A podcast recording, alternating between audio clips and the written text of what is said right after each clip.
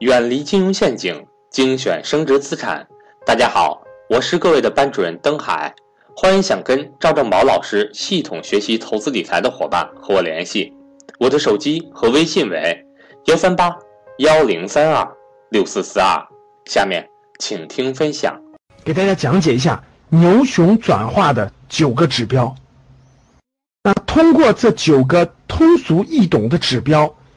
那我希望大家呢，对牛熊转化的这个顶点的一些特征有一些基本的了解。那这九个指标呢，涉及到了一些基本的概念，这些概念呢，我们在我们的投资理财的初级班当中呢，会给大家讲到，会给大家讲到。这里呢，我对一些概念就就不展开了，欢迎大家呢来参加学习。好，牛熊转化的九个指标，我们把它集中在九个指标上。那这九九个指标呢，我又把它分成了三个模块。那第一个模块是从估值来看的，是从估值来看的。那牛熊转化的这九个指标的前四个指标是跟估值相关的。大家都知道，股市嘛，是由两千七百多只上市公司组成的，每个公司呢都有它自己的市场估值。就是市场给这个公司的估预估的这个市场价值，就叫做市场估值。那所谓的泡沫，就是估值超过一定的这个这个这个范围，超过了正常市场所能承受的范围的时候，这个泡沫就要破灭。这就是牛熊要转化的临界点。那从估值来看。我们看有哪些指标可以算作牛熊转化的一个关键的指标呢？那第一个，市场上这个市场上主要指的是股市上啊，整个上市公司的平均市盈率达到或超过了四十到五十倍。这里面有一个关键的关键名词叫市盈率，这里我呃在这里我不给大家详细解释了。啊，希望大家以后在格局的投资理财的初级班当中呢，好好学习和了解市盈率这个关键概念啊。一个公司的估值市盈率是非常非常关键的。那市场上整个上市公司的平均市盈率达到或超过四十到五十倍，哦，这个是一个非常重要的指标。那历史上，无论是呃美国。纳斯达克两千年的这个泡沫，还是日本这个这个九十年代初的资本市场的泡沫，还是东南亚时期的泡沫，还是中国二零零七年大牛市的这个顶端的这个这个牛熊转化点来说，四十到五十倍都是一个这个这个转化点的一个平均市盈率啊，有可能比它高一点，有可能比它低一点，但是这个估值可以说是一个从。各国的平均情况来看，是一个顶点的标志。那可能有有的学员说了，老师，现在创业板的国内 A 股创业板的平均市盈率都达到一百四十倍到一百五十倍了，它怎么还不破呢？所以这就叫做宇宙版，也叫做神创版，已经超出了人类历史和我们思维的这个那啥了，也叫做宇宙顶啊。这个确实是这个特定时期的特定情况。但是站在整个 A 股的整体、整个的上市公司来看的话，我相信整体上不会超过这个太多的，啊，这是第一点。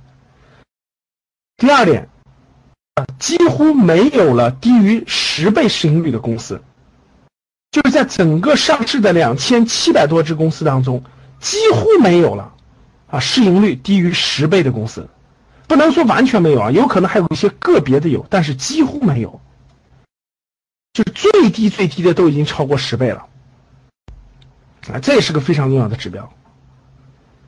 第三个，市场上整个上市公司的平均市净率，市净率也是非常重要的一个指标，啊，这个指标呢，我们也不在这里面展开了。平均市净率达到或超过九到十倍，啊，平均市净率达到或超过九到十倍，这个是对一个公司的。整个市值和它的净资产的关系之间的一个比率，啊，借助以往多次牛熊转化的这个这个临界点的市净率的市值来看，啊，九到十倍是一个关键临界点。第四，啊，垃圾股满天飞。什么叫垃圾股？垃圾股就是业绩不优秀啊，没有合理的业绩增长啊，没有个非常好的、非常稳定的业绩增长的一些垃圾股满天飞。大量的市盈率过百的垃圾股还在涨，垃圾股还在涨，这也是一个非常重要的一个信号。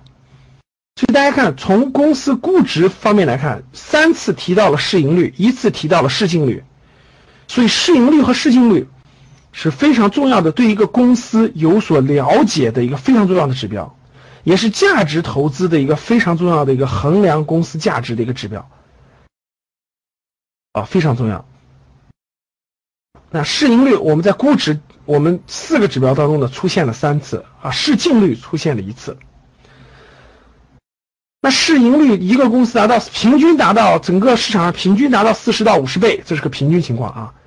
那可能市场有些公司已经到了一百倍、两百倍了，但是有一些可能才十几倍。但是我们主要看的是平均情况啊，最低的一般来说不会低于十倍啊。大量的过市盈率过百，已经过过了这个这个天量，还在疯狂上涨，哎，这也是一个非常重要的信号啊。一二四。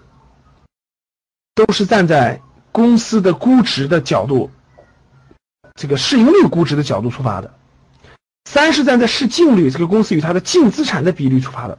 这四条都是公司的估值来看的啊，大家可以把这四条了解和知道。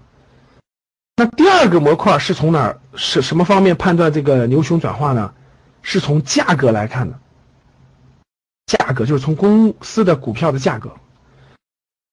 因为这个牛市当中啊，很多这个散户，很多连股票都不知道是什么的，这个这个资金流进来以后，他去选择那个那个股价标的很低的，其实股价和这个公司的好坏是没有太大关系的。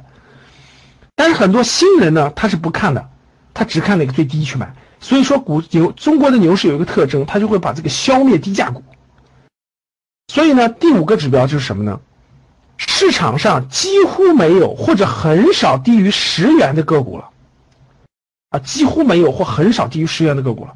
就到牛市后期的时候，大家会发现几乎没有低于十块钱的，都比十块钱贵。大家知道，像现在什么农农业银行呀，现在还有个别的股票呢，在四五块钱。但真的到了牛市末期的时候，是真有可能是没有十块钱的，或者只有个别的低于十块钱。